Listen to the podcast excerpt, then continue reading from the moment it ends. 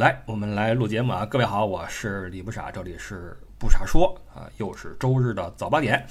嗯，我现在的时间是二零二三年十月二十八号周六的下午六点零七分，很晚了啊！再过不了几小时，节目就必须要上架了，我这才开始录。实际上，我昨晚上有在房间里面去做这个工作，但是，嗯，几个因素在制约我。第一是，在外边录音，我总是有点那个。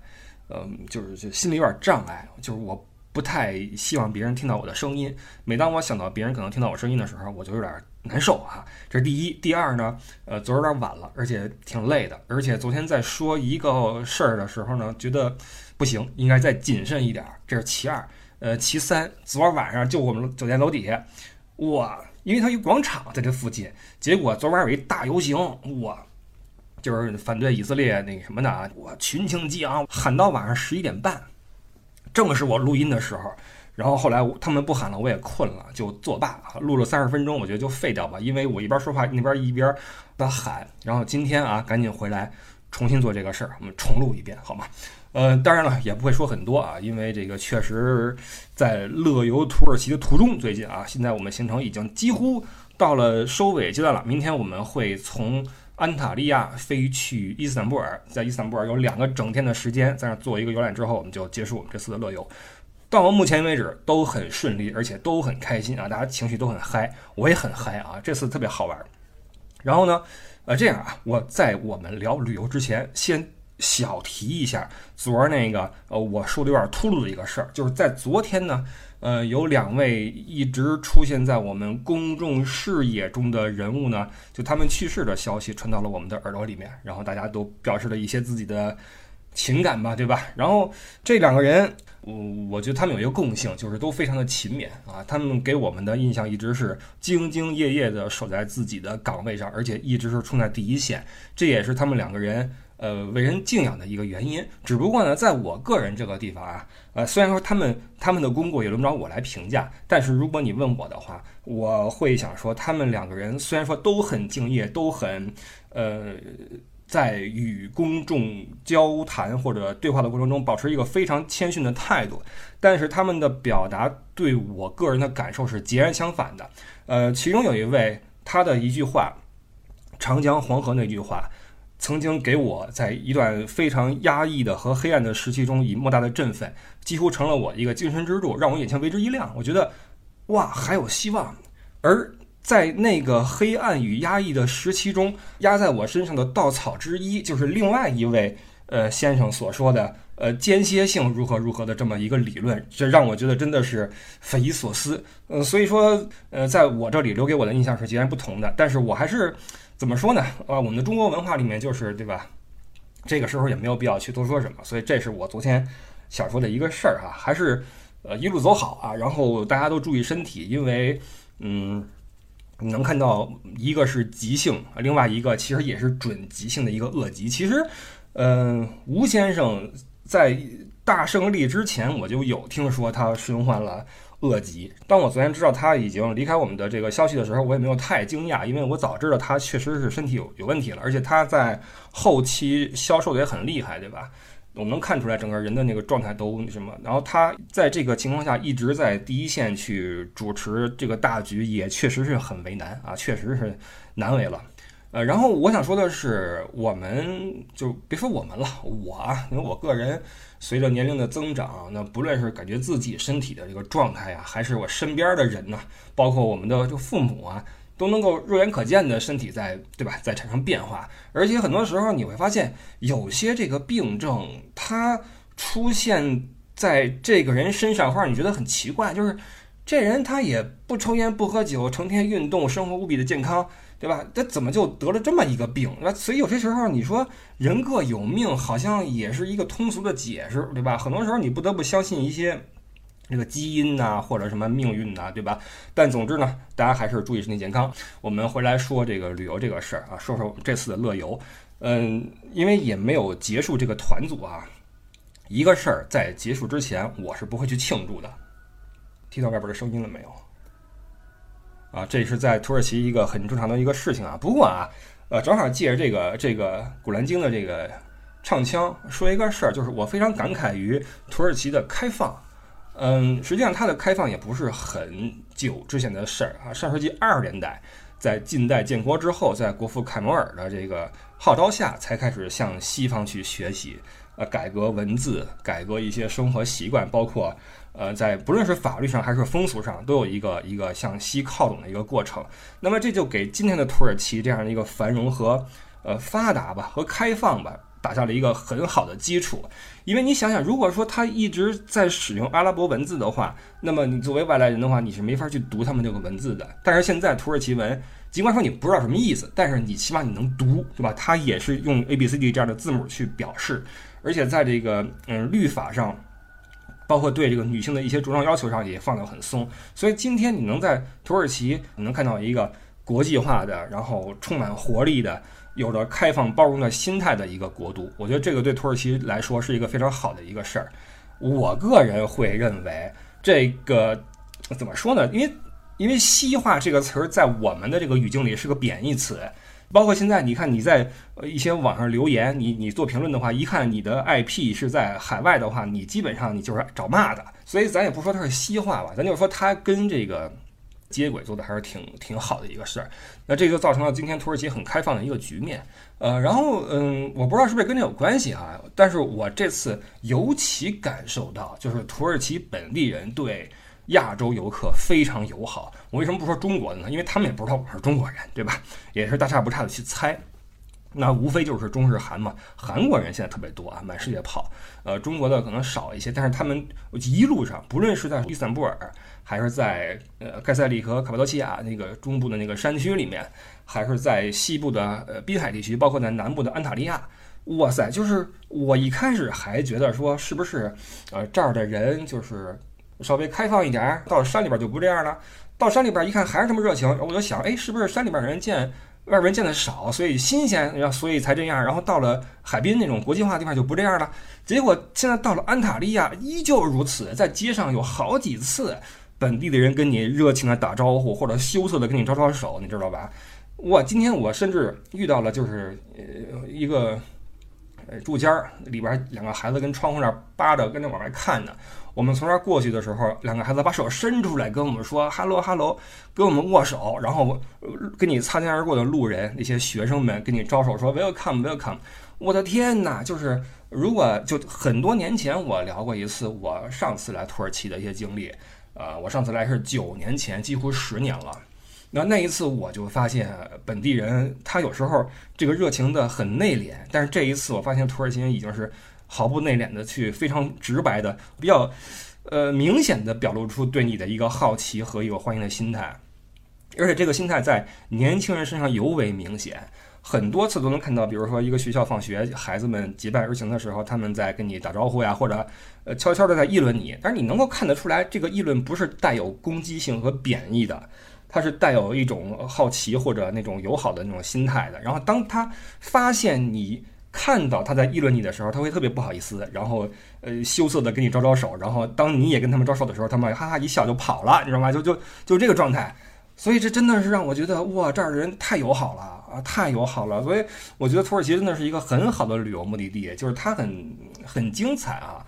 我们今天先不说那些跟文化和历史相关的事儿，我们就说一些浅表的一些感受。因为我看到一句话说的很好，就是如果世界是一个国家的话。那么它的首都一定是伊斯坦布尔。这句话很有意思，它非常好的、精准的概括出了伊斯坦布尔和土耳其在这个世界中所处的地位，就是它既开放与西方接轨，又是一个穆斯林国家，然后在这个近代史上又有着很大的一个变迁，对吧？很多的历史的纠葛在这里边啊，包括我们这几天在车上听那个我们导游给我们聊啊，这个讲那个土耳其接壤的这一圈国家的关系嘛，哇！这跟比如说你在德国跟法国真不一样。法国的话，你说跟哪儿接壤？比利时、德国，南边西班牙。你德国的话，东边什么波兰、奥地利，北边丹麦，西边法国，南边瑞士，这都是自己人呐。基督教国家完了，要么这边日耳曼人，那边什么法兰克人，反正以前都是一家。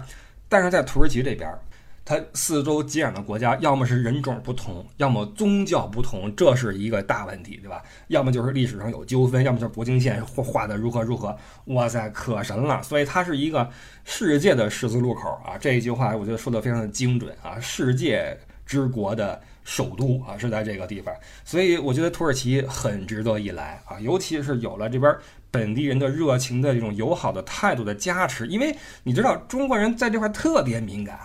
特别敏感，我们非常的担心出去被人歧视。就这个问题，我经常被人问到。哎，不是啊，那个我我们现在是去国外，会不会被歧视呀？啊，会不会被打？我天哪，这没事打你干什么呀？打你怪累的慌呢。就是我觉得可能跟宣传有关系，包括跟国际关系有关系啊。就是很多会觉得，包括现在就是你知道这种极端事件在就平台上。会比较吸引眼球，对吧？所以可能有些人他比较喜欢聊这些话题，而这些话题又传得比较远，就会让你觉得哇，好像满眼都是这些事儿一样。但是实际上并不会啊，并不会。但是我我也无异于去替哪儿去呃粉饰，我也不想去攻击什么。但是我的直白的感受啊，就是在土耳其真的是四周的氛围太友好了。我们这一次唯一一次。受到的不友好的一些声音是来自另外一个旅游团，听我给你细说啊，那是在啊一个旅游景区，一个古城啊，那是一个大的石头台阶，是一个公开的场所。然后我们这个团队呢，在那块儿是结束啊，导游说啊，我们哪儿集合，然后往那儿走什么，往这儿走什么。这个时间段自然是比较嘈杂，因为有人会问导游我想干什么，那么大家会有一个彼此招呼的一个过程。而在我们的旁边呢，正好有另外一个团队。坐在那个石头台阶上，他们在听他们的导游给讲这个是什么，那个是什么，所以他们听得很聚精会神。而我们到那之后，我们再说啊，一会儿见什么的啊，我们就会有声音。然后他们那边的呃那个团客呢，就这样就就是意思是别这么大声，我们听不见了。但是我们的团友们是不会注意到这些细节的，包括这我知道什么意思，但是我我看到了，但我没有提醒。我强忍着这个自己的这种职业本能，我没有去提醒，因为我认为这是第一，这是土耳其；第二，这是公开场所，我们有权利这样说话。尽管说啊，确实，呃，你出于友好的话，你可以提醒一下，说，哎，咱们声音稍微小点，他们在听东西。但我觉得这个过程很短啊，十秒钟、二十秒钟、半分钟就过去了，就你们听不见，半分钟就听不见了，对吧？我是我这么想的，我就没有动。结果那一群人的那个。人里面传出了一声 “shut up”，喊了这么一句，我就窜了。我说：“哎，我说这块公共场所，我们有权利这样说话。你如果你想让我们安静的话，你要说 ‘silence, please’，而不是 ‘shut up’。”我就喊出来了。然后喊这个话的人也没有好意思回头看我。然后他们那个团里边有几个老年的女性，然后就比较友好的看着我，就表示出一个无奈的一个表情吧，就这个样子。然后这事儿就这么过去了。结果我侧耳一听。我侧耳一听，他们那个导游跟他们在讲解的时候用的是德语，全程唯一一次这种刺耳的声音来自另外一个德国团队，就是意思说你们太吵了，你知道吗？就除此之外，整个全程都非常的自如自在。然后这就让我，让我就是颇有一些想法，就是。我今儿还跟我们团里边那个李大哥在说，我说这这次来，其实我也在努力的去调整我的一个带团的心态，就是我第一我是领队，我不是导游，导游没说话我就不说话，对吧？我不会去主动去如何如何。第二就是呃这里是土耳其，这儿有不同的文化，我不要再以这个德国的这种习惯来要求大家了，就怪招人讨厌的，没有必要，对吧？所以我们的团友们在嗯沙滩呐喊呀，包括在那个古剧场呃引吭高歌呀。我都一句话没说，我觉得别管啊，这这个这是不是德国？因为其实，在过去的长年累月的呃，在以德国为中心的文化圈层中工作的经历，告诉我，呃，这有些时候是要注意一下，比如说自己的声量，或者说行走的这个啊，你走哪条道儿，这条道儿，因为德国规矩多，你知道吧？但是既然出来了，我觉得就不要管了。然后果不其然碰到一个德国团，开始这个那个，你知道吧？所以这个不同的地方确实是文化非常的不一样。那很明显，这边会让人更放松一些，更自在一些，对吧？包括你拿那个手机去拍照的话，在欧洲很多时候人会说：“哎，你不要拍我啊，或者说你不要拍这个。”这边没事儿，你就你就弄你自己的，对吧？这样的人很很放松啊。所以我会觉得这儿其实是一个挺好的旅游目的地，呃，文化多彩。人也友善，对吧？没那么多事儿，吃的也挺好，比的吃的比德国好多了，对吧？现在一想，真的在那边，尤其那那慕尼黑那些卖卖菜那些那些那菜农，真的事儿又多，对吧？这什么？哎呀，这个真的啊！所以在土耳其这次，我的我的感受是非常非常好的。我相信我们的团友也会有这样的感受，觉得这儿人很友好。当然，我也不是说贬低欧洲那边的人啊，他们有他们自己的那种文化习惯啊，就是这样啊。呃，这是我觉得很好的一个点。那还有一个呢，就是我这次来更加验证了一个事实，就是以前我也说过。在德国的土耳其，就是你这么这么说吧，我虽然说只来过土耳其一次，在此之前，而且是十年前的事儿了啊，很久以前的事儿。但是我在德国几乎天天能看到土耳其人，就是要么你是出去买菜要穿过他们的社区，要么是你买菜那个店是土耳其人开的那种土店啊，都是那种蔬菜水果啊，什么那个肉店啊，要么是你去办一个什么事儿，那个。那儿的职员是土耳其人，因为土耳其人是德国最大的外来族裔。德国一共八千多万人，土耳其人占了三百多万。你想这是什么比例，对吧？但是这跟历史有关系啊。所以我对土耳其这三个字是极其不陌生的啊，天天跟土耳其人打交道，要么是打照面，要么是说话，要么是做什么交易啊。这个是你只要你在德国，你躲不开土耳其人。但是以前我就说过，我发现在德国的土耳其人跟在土耳其的土耳其人给人的感觉完全不一样。在土耳其的这这个本地人觉得就就很 peace，然后跟你也很友善，没那么多事儿。但在德国，一个个特事儿，而且你会发现很多那种，呃，在德国炫富的，就穿一身特别怯的白西服、白皮鞋，开一个那种小跑车，呃，音量开的巨大，然后放的音乐还都是那种，噔噔噔噔噔噔噔噔，就这种音乐，你知道吗？就是那那他们这边喜欢那种音乐，都是这土耳其人特爱炫富，然后跟街上这那的，就是那种没溜的那帮人，是吧？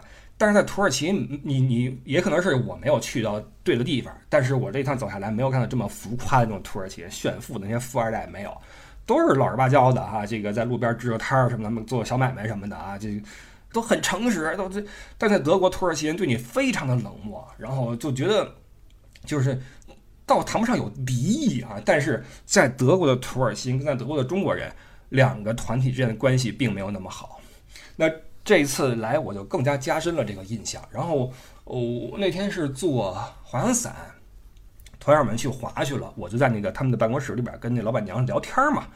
他问我你在哪生活，我说在德国，然后就聊起在那边的土耳其人。然后我们就同时得出一个结论，就是，呃，在那边的土耳其人就会被当地的文化所同化。他就跟我说，在土耳其我们都很友好，对吧？我们都如何如何，但是一旦去了那儿之后，就会融入那儿的文化。就是你，他说你看，德国人自私，德国人非常非常自私，然后跟人保持距离啊，也没有幽默感啊，也很冷很冷漠。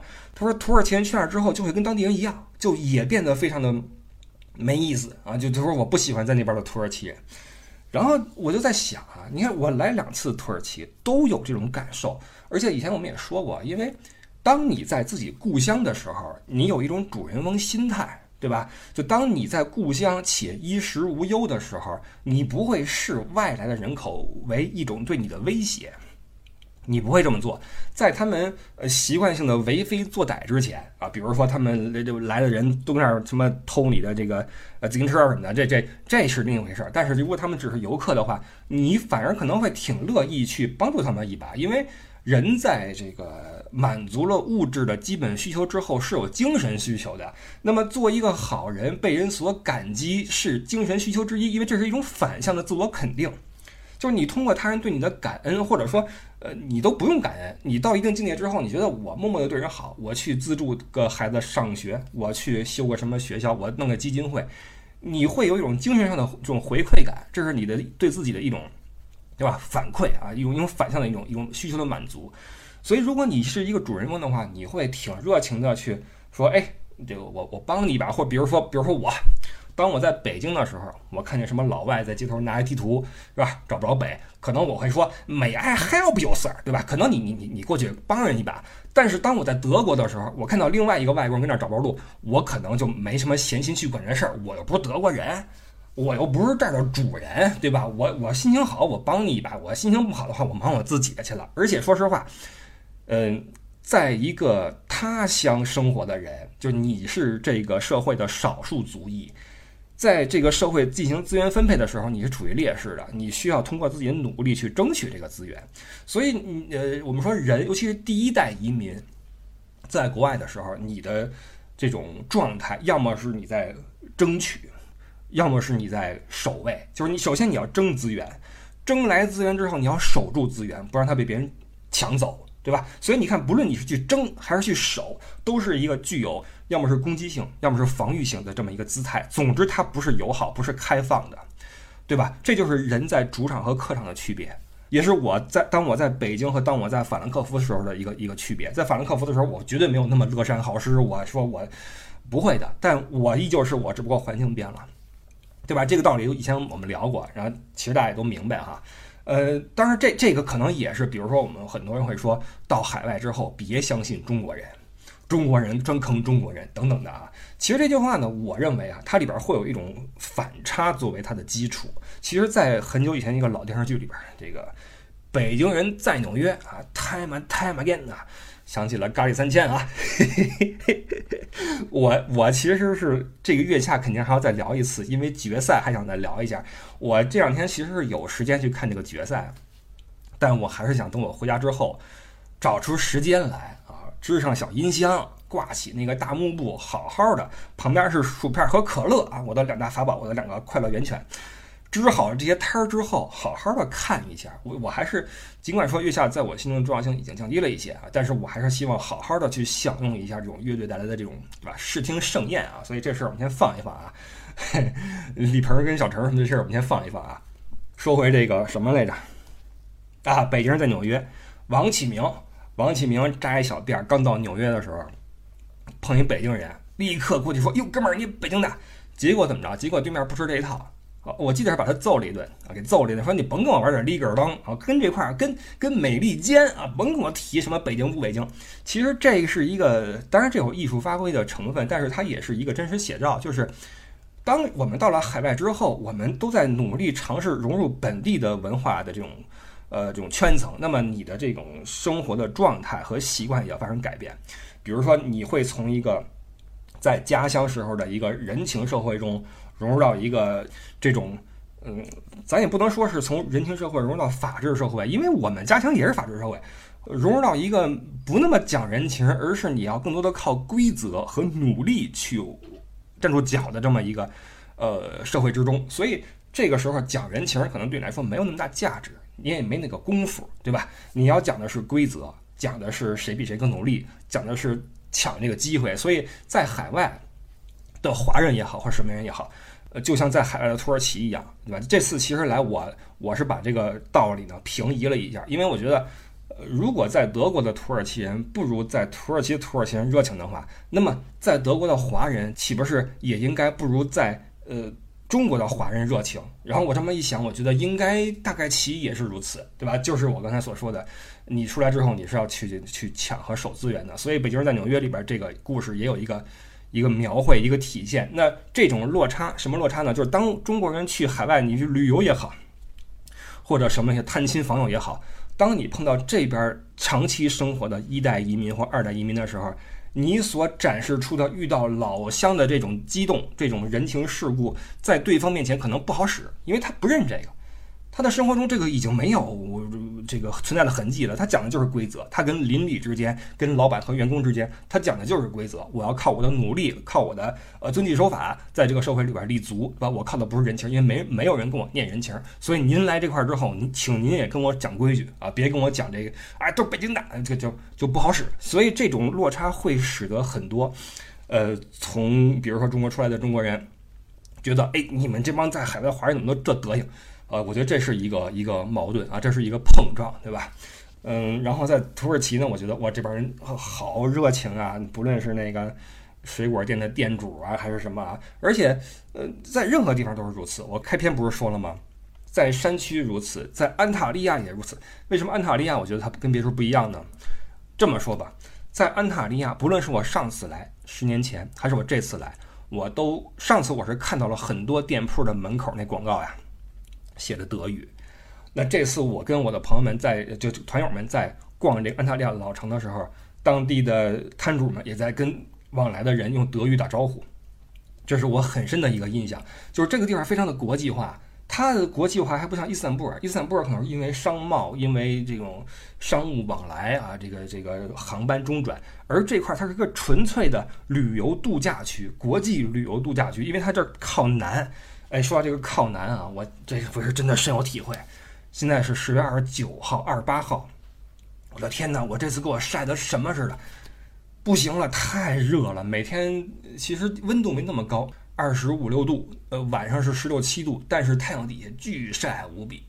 然后这也回答了我内心中一个疑问，就是在很多年前啊，在我，嗯，那时候我经常开一些小车，带一些商务团嘛，小小的那种啊，然后满德国跑或者荷兰什么的跑，经常在比如说新天鹅堡，或者什么风车村，或者什么埃菲尔铁塔这种大的景点啊，看到带那种大的旅游团来的那些领队，你知道吧？这些领队都很好认。第一，他们那个行头啊，都是那个很很像，就有一穿着一件有很多兜的夹克，完了脚底下一般都是小皮鞋儿啊，完了斜挎一个皮包，这特别典型的领队的装扮，斜挎一个皮包，戴一墨镜，然后还有一点生理特点，都倍儿黑，倍儿黑。那时候我就奇怪，我说咱都是干这行的，怎么你们是这个色儿呢？我说我怎么我怎么就就就不会晒成这个样子呢？我就很奇怪。这回我明白了，就因为那时候我一直是，你想开小车，你能开哪儿去？撑死了开去罗马，然后又又回来了。我基本上是在阿尔卑斯山以北的地区，在这个呃德国跟奥地利这个呃这个钢铁苍穹之下，就是那个阴云密布之下，跟那儿去工作，就晒不着什么太阳。但是这个这些领队们每年出这个团，他是全世界各地的那种地方跑，他经常要去到一些这种地区，比如说地中海沿岸或者什么北非、东南亚，对吧？他这个日照的时长比我长太多了。我今年是算是有体会了，今年朋友们，我算是被这个地中海的太阳给给给拥抱了小半年。我的天，你想我从年初的西西里，对吧？地中海里边。马耳他，地中海的中心，呃，西班牙那个地中海的沿岸，完了，意大利，意大利就是罗马那边的那个费米切诺机场是那个蒂洛尼安海，到了威尼斯亚得里亚海，这都是地中海，然后到了这个土耳其，土耳其因为它首都的那个位置啊是在它的西北部，所以经常我一想土耳其，我我我的头脑中的那个坐标呀会定在伊斯坦布尔，就挨着西北边，它的纬度没那么靠南。但是实际上，我们这一次沿着这个海岸线一开，我一看到了安塔利亚那个纬度，恨不得比那西西里还靠南啊，比那西班牙就几乎是同同样一个纬度了。我的天，真晒啊！那这也就解释了为什么安塔利亚这个南部的滨海城市会成为那么多德国人、包括这个英国人、荷兰人所喜爱一个度假胜地。这儿太阳足，气温高。而且呢，这儿物价便宜。我这次来觉得这个土耳其太便宜了。当然，我说的便宜都是相对于那个欧元区来说的啊。不论是你看我这边吃那个 K 爸爸呀，还是喝那酸奶呀，吃那甜点呀，买可乐，超市这边买什么坚果，这边坚果真的好啊，超级好。朋友们，你们来土耳其一定要买这边的坚果，那大榛子又香又脆呀。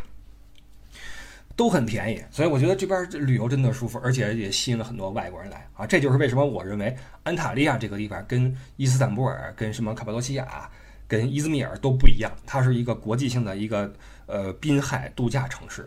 所以，就当这块的人也很友好的时候，对吧？我就觉得，哎，这地方齐了。而且今天来安塔利亚，让我觉得这地方哎立得住，就是它很有意思，它的老城区特别值得一逛。呃，既有那种你去逛一些，比如说文创园的感觉，也有那种逛一些，比如说国内的那种古城，比如说啊，比如说什么，呃，丽江古城或者大理古城哪儿的这么一个感觉，呃，但是又不太一样，毕竟它的这个风格、它的这个气候，对吧，还是有区别，但是很有意思，而且那些小店儿都还是挺有特色的，它并没有经营那些千篇一律的玩意儿，而且今天我们看到了很多。当地的艺术家在街头在创作，作画也好或什么也好，因为明天是呃土耳其国庆，那今天因为是周六了嘛，街上特别热闹，老城区好多人，有游客有本地的人啊，相互打招呼什么的，帮着照相都特别好，其乐融融。呃，吃的也好，然后今天这些艺术家有有那么一个艺术品让我印象深刻，就是他的墙上挂了一个巨大的一个一块布，这个布上贴满了照片，是由不同的艺术家所创作的。嗯，土耳其的晾衣架这个主题，就是拍的是各个地方的晾衣服的那个瞬间，就是一个绳儿搭着几个衣服啊，有在乡村的，有在城市的，有在什么旷野的。有在哪儿了？各种的呃晾的衣服，然后很有意思，照片摆在一起。然后他有七个不同的艺术家一起来做这个作品，包括在那个街头挂着一个大的婚纱，在那个悬空挂着，挂了好几件，好几条。然后这个我们导游就替我们跟那个艺术家们沟通，他们说这个是。呃，讲述的是女性的一些这种工作，就是女性除了上班之外，回家还要去操劳家务、去洗衣服等等这些东西，其实对女性是一种捆绑。那么我们创造的主题就是让告诉人们，就是女性为这个呃家庭也好，为什么也好，付出了很多啊，是这么一个主题。那这也让人联想到，就是他们这个呃怎么说呢？我觉得这算不上女权组织啊，算不上什么女权运动，只是一个一个。艺术的一个主题，一个动机，但这个动机会让你觉得，哦，这个地方在开放性上面做的还是可以的，就是在这个妇女解放上还是可以的。在土耳其，你能看到他们的女性很多是不戴头巾的啊，很自信的走在街上，然后跟你，对吧？有一个一个很自信的交流，然后也挺漂亮的嘛。我我很喜欢这种状态啊，这是这次在土耳其的一个大致的感觉。然后呃，旅程到了现在呢，已经经过了很多亮点，比如说。呃，热气球啊，比如说滑翔伞，比如说下海游泳，对吧？呃，我今儿咱们就说一个事儿吧，啊，就说其中之一，今天肯定说不完。包括我们这个导游，我们这导游太神了，我我我我一定要找机会跟你们聊聊这个人，太神了。这么着吧，我先说一个小事儿啊，就我在今天录音之前，我被他叫去他的房间跟我聊聊天去了，他特爱聊。老要拉着我聊，然后今天跟我讲他以前的那个一些小故事，其中之一就是他他说中文，然后他是在对岸学的中文，在那儿生活了十三年，跟我说明年还要去一趟，去办自己那个领那个退休金，他那边交那鉴宝交了很长很长时间没有断过，他是准备去那儿准备办那个退休那个手续去了，是一大哥，呃，叫穆罕默德，你就知道他是个对吧？那个伊斯兰的这个信徒，在对岸生活了十几年，然后有了丰富的人生经历啊。然后跟他的交谈中，我会有这么一个呃结论，就是如果你能够把你的人生的一个阶段呀放到另外一个文化圈层中去的话，那么你的人生将会有非常多的不一样的故事，呃不一定那么精彩，但是会很有趣啊，你会有很多不一样的东西。那比如说他在那边生活了十几年，他掌握了一个语言，他就随时可以在街上跟人去沟通。比如说今天我们在那个一个剧场看到一个对岸的一个旅行团。他就跟人打招呼，用闽南话跟人去交流。那你知道吧？他还是挺聪明一个人。然后这哥们儿太非主流了。如果你以导游的身份去看他的话，他有很多地方是有硬伤的。比如说，你见过天天迟到的导游吗？我头一回见，天天迟到，我靠！但是这哥们儿的迟到这个事儿，跟他这个人浑然天成，就是你会觉得这哥们儿不迟到的话，就不是他了，他就应该迟到。是这么一个人，然后刚刚他跟我聊天，聊他当时呃那个怎么发家，你知道吧？那他爷爷是土耳其一个皮革大亨，就是那个皮具老大。他说现在土耳其全国好多大的皮具厂的老板都是跟他爷爷学的本事，学的这个手艺。就是很多那个人去他们家的那个，包括今天就是看到他的时候，都会跟他说。哎，你我我小时候跟你爷爷学那什么的时候，你还小呢，你在那个厂子里边如何如何，都这么跟他打招呼，你知道吧？然后他第一没有去继承这个皮具的商业这个这个这个产业，第二，呃，土耳其国家情报局三次请他去里边去去任职，他也拒绝了，他说不好，不喜欢，跑去了对岸，去那边去学语言，然后跟那边就这哥们儿极其非主流在哪儿呢？他。你觉得在他身上是一切皆有可能，他没有那么多条条框框，没有那么规则感。比如说啊，那天我们在那个海边游泳，游完之后，有一位大姐把那泳衣换下来了，说那行了，用不着了。他说这么着吧，既然你也不穿了，我去那个去海边 帮你把它卖了吧。然后拎着泳衣就去海边去叫卖去。哎，泳谁要泳衣？我靠，倍儿神一个人，你知道吗？特别神。我说远了啊，因为这个人一说就没没头了。啊，他他既没有。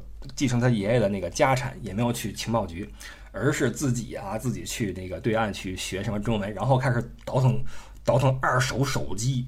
说当时啊，说那时候亚洲出手机出的特别快，什么诺基亚什么出的特快，但是土耳其出的慢，有一个迭代的一个代差，他就从这个香港或者在对岸买那些二手手机。他说那边的人每次一出新机，很多人这二手手机就不要了，就卖了，半价就卖掉了，他就买。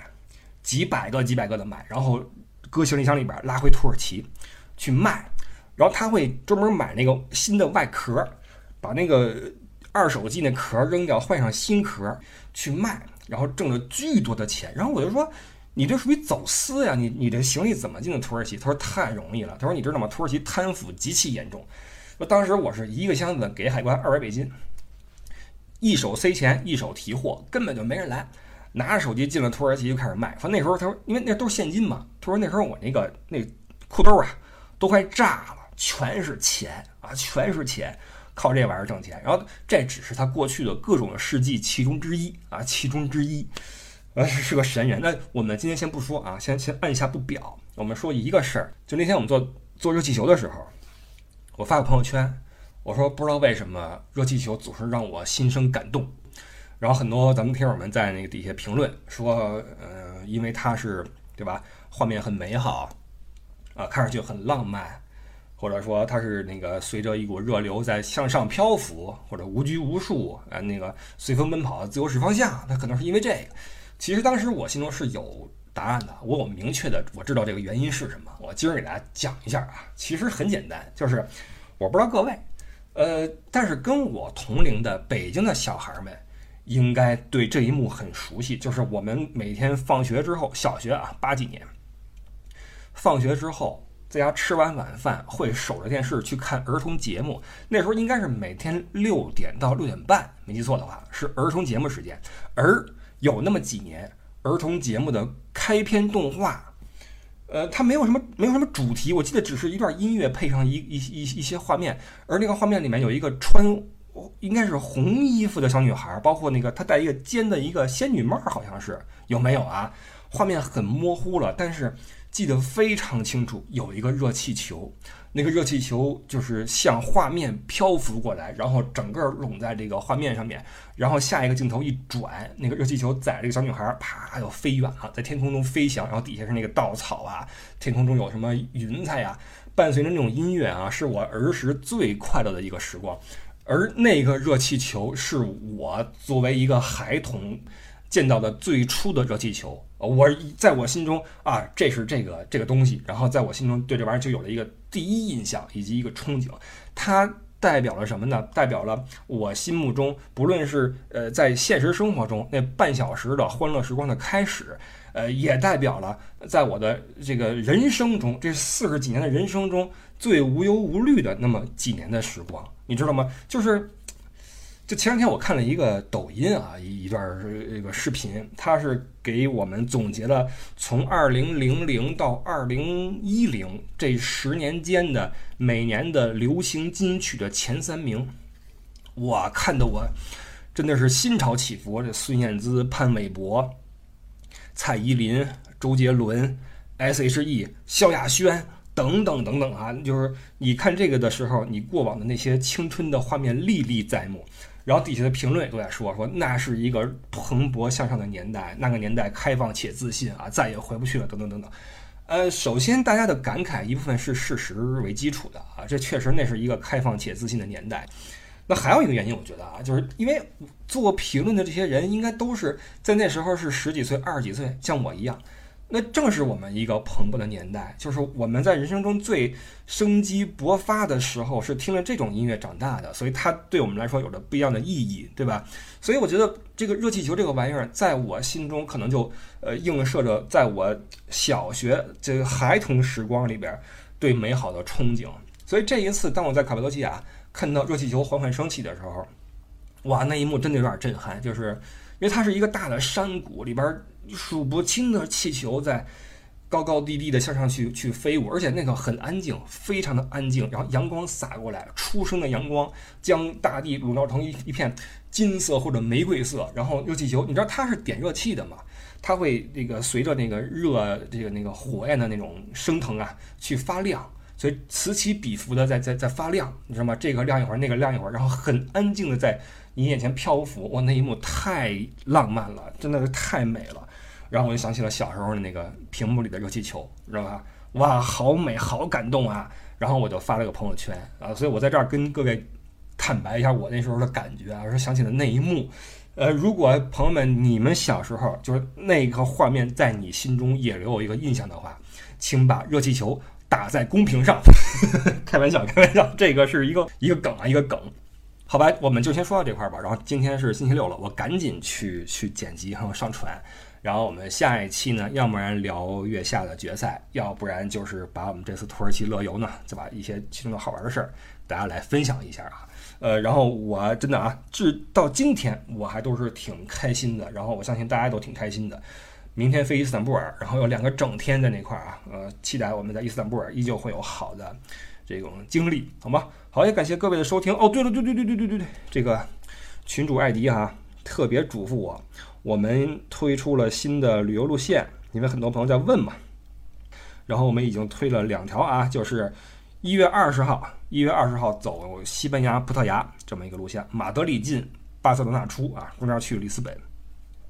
然后二月七号走南意、西西里、马耳他这两条线呢，都是今年我们走过的。那西葡这条线是呃，其实我走的是西班牙，没加葡萄牙。这次把葡萄牙加上了，加上里斯本什么的啊，是在一月二十号，而二月七号是走这个南意、西西里、马耳他，分别是一月二十号、二月七号，都是寒假和春节档。然后各位想知道更多细节的话，可以加我们的这个微信啊，艾迪的微信是 L E Y O U E D D I E 啊，乐游艾迪，加他来申请入群，或者说去看他朋友圈。那加我也可以啊，不傻微信一啊，不傻微信全拼阿拉伯数字一。也可以跟我说入群，或者说来看一下我的朋友圈什么的哈，好吧，这是跟我们取得联系的一个方式。那么就祝各位下周上班有鱼摸，回家有酒喝，下周见，拜拜。